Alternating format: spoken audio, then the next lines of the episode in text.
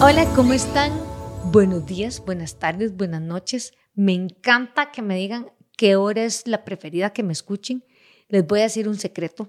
Hablemos con Carlita, no solo lo grabo, lo tienen que escuchar los técnicos hablar, oírme hablar aquí, este, mientras grabamos, sino que además yo me autoescucho. Así que yo espero que si yo me aburro, mm, o sea, terrible, los voy a aburrir a ustedes. Así que espero tenerles esta semana en Hablemos con Carlita, con Carlita Solís, un tema, ay, súper bonito, súper interesante. Es uno de los mitos que todavía hoy día, yo de estar trabajando en esto como 25 años, lo sigo escuchando y lo sigo eh, viviendo, ¿verdad? Día con día. ¿Qué es? La pregunta del millón. Carlita, ¿Verdad que es bueno sudar? ¿Será que sudar boto toxinas del cuerpo? ¿Será que sudar, entre más sude, voy a quemar más grasa? ¿Qué es el sudar? ¿Verdad? ¿Qué, qué, es ese mecanismo? ¿Para qué nos sirve? Porque hay personas que sudan muchísimo, hay personas que no sudan nada y hay personas que dependiendo sudan mucho, sudan poco, ¿verdad?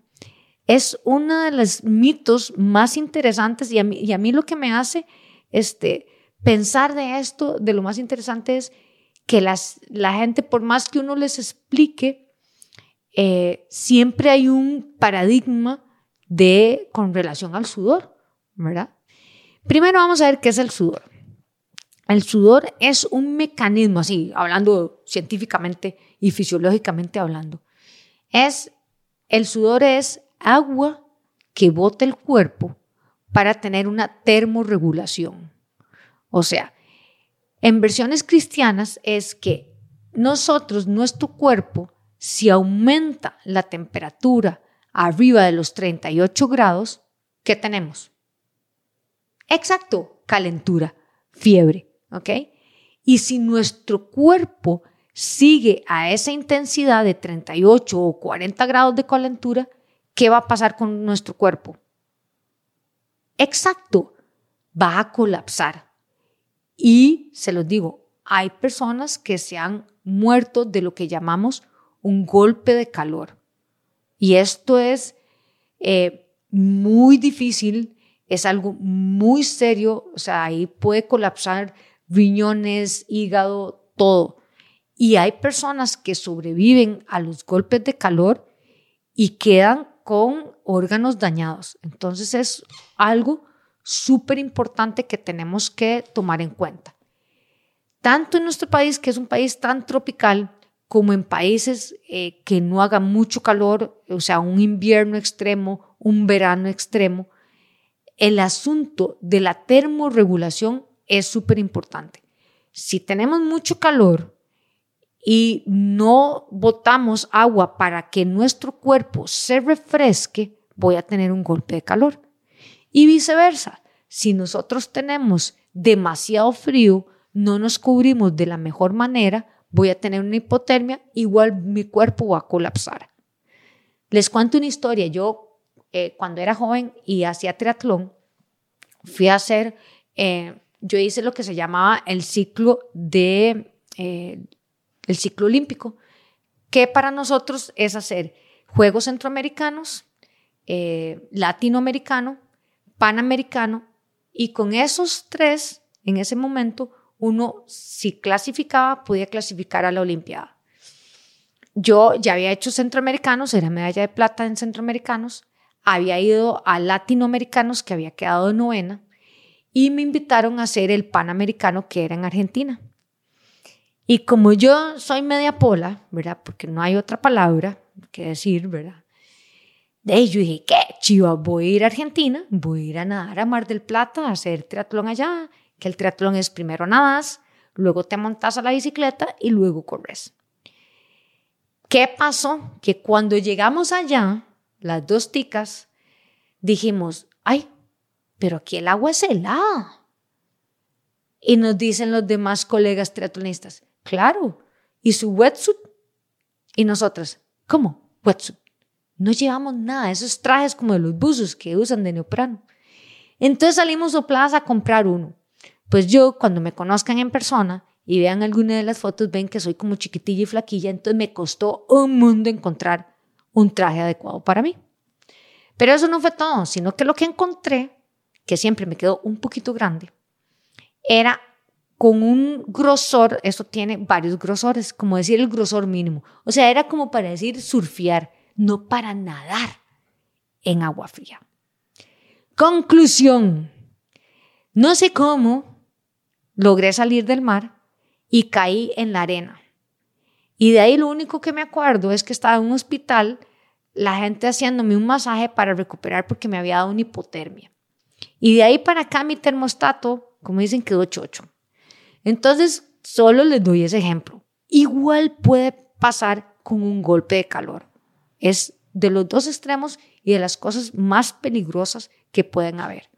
Entonces, el sudor es agua que bota el cuerpo cuando la temperatura corporal y ambiental sube de los 38 a 40 grados.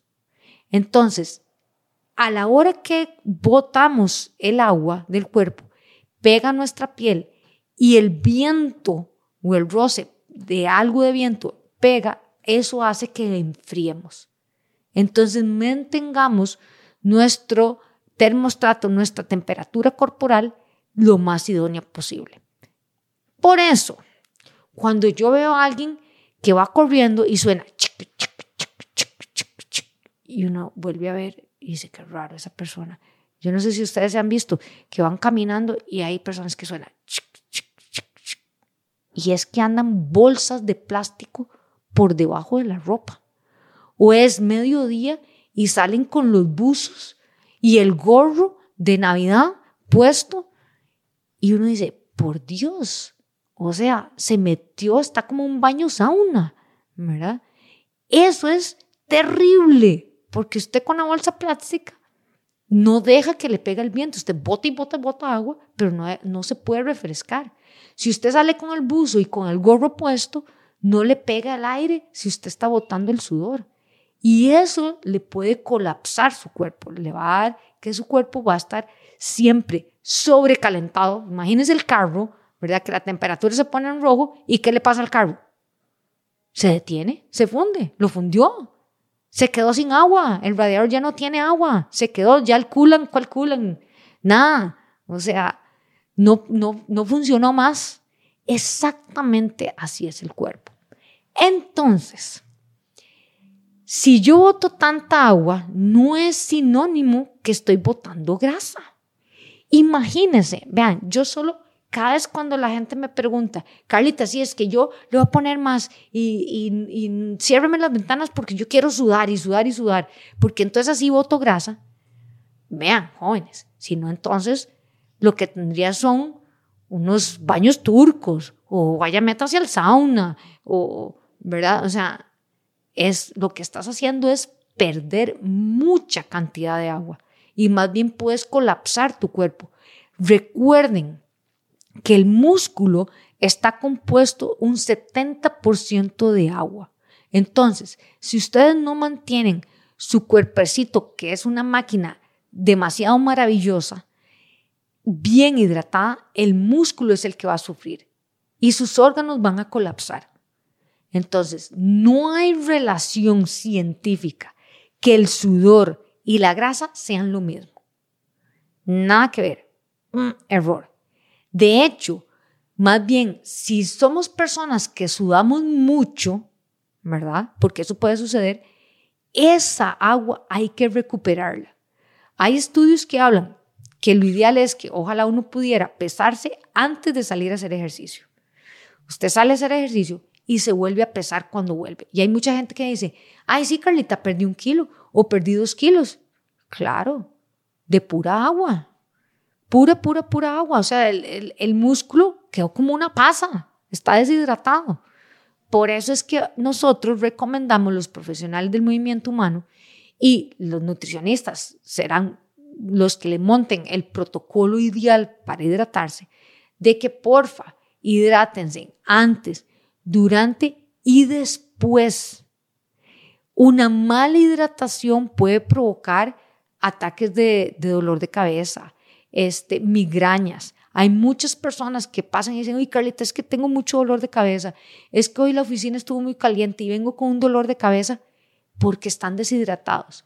Y otro punto importante es que el agua no hidrata, el agua no tiene electrolitos.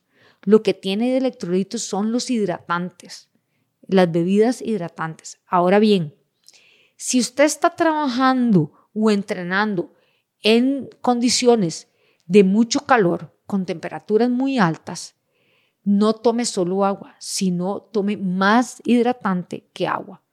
Si usted está en un ambiente templado, ¿verdad? Aún así, aunque usted esté en frío, el usted tratar de mantenerse caliente va a perder energía y se va a deshidratar. Yo no sé si a ustedes les ha pasado que van a un lugar a la nieve y la piel les queda como un viejito y se les, les queda uno, parece una serpiente que se le está escamando todo. Porque se deshidratan?